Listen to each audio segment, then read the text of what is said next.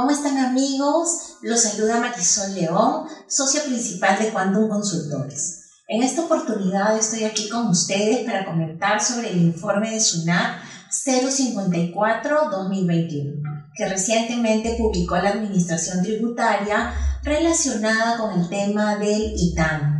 ha indicado este informe que la base imponible que deben de tomar las empresas si es que tienen activos en derecho de uso bajo la MIS 16 que deben de considerarse para efectos de la base imponible del ITAM.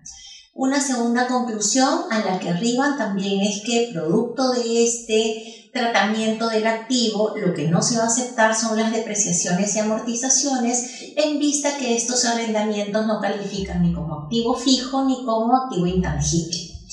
Eh, han basado este desarrollo del informe en un criterio anterior del año 2009 de la SUNAT, el informe 232 donde se dijo que como no había una definición de activo neto, se debía de tomar la que tenía que ver con el estado financiero llamado balance general en ese momento y que ese activo neto era el que debía considerarse para la base imponible. Lo que nos llama la atención es que este informe reciente no haya tomado en cuenta uno último del 2018, el 007, donde dijo claramente que la base imponible debía estar formada por los activos netos a costo histórico,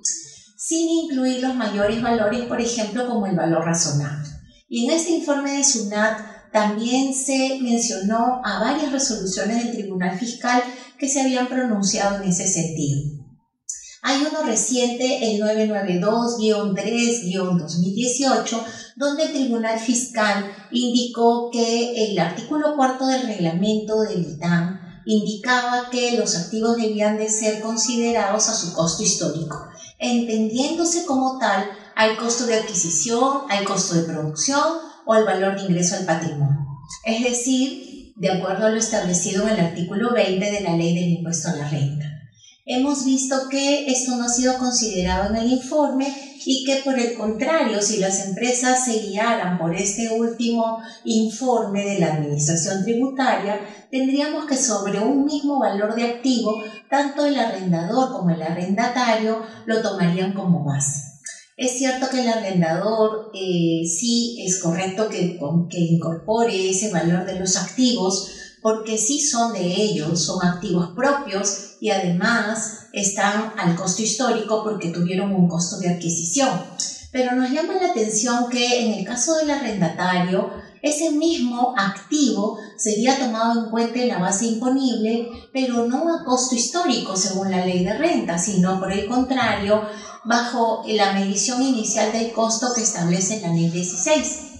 Pero este, esta medición al costo es una medición que toma una técnica financiera que fue incluida en el modelo contable llamada valor presente. Este valor presente además incorpora una tasa de interés que es la tasa de descuento. Quiere decir que eh, tendría que la merced conductiva, eh, por el número de años del contrato, bajo una tasa de interés, traerlos a valor presente e incorporarlos así en los estados financieros para que luego se vaya depreciando a lo largo del tiempo del contrato y los gastos financieros que de ellos se derivan deberían de ser reconocidos también. Esto originaría que tengamos un cálculo del ITAM tanto para el arrendador, que sí le correspondería, como para el arrendatario. El problema está que para el arrendatario sí se configuraría una contingencia, en vista que no ha sido considerado así en la mayoría de empresas bajo este criterio, dado este último informe, el 007-2018 que les comentaba, y que justamente salió antes de la entrada en vigencia de la ley 16. Esto originará muchos problemas de determinación, porque una fiscalización sabemos que los auditores aplicarán este último informe, ¿no? Eh, consideramos que es un criterio equivocado, donde quizás eh, la administración al momento de resolver ha considerado que, de acuerdo a la norma contable, la medición es al costo, efectivamente, pero es un costo que ya trae un concepto de valor de dinero en el tiempo que no ha sido recogido por la ley del impuesto a la renta. Y como ustedes recordarán, el ITAM es un impuesto patrimonial, es un impuesto que mide capacidad contributiva, como lo ha reconocido la jurisprudencia también, y en ese sentido no tendría por qué incluirse un activo, primero, que no es de propiedad de la empresa, y segundo, que se haya medido a un costo histórico que no es el nominal, sino con este concepto que no ha sido incorporado en la ley. Esperamos que eh, una medida o un criterio como este sea corregido dado que las empresas tendrían un problema financiero muy grande, en vista de que si bien es cierto que lo pueden usar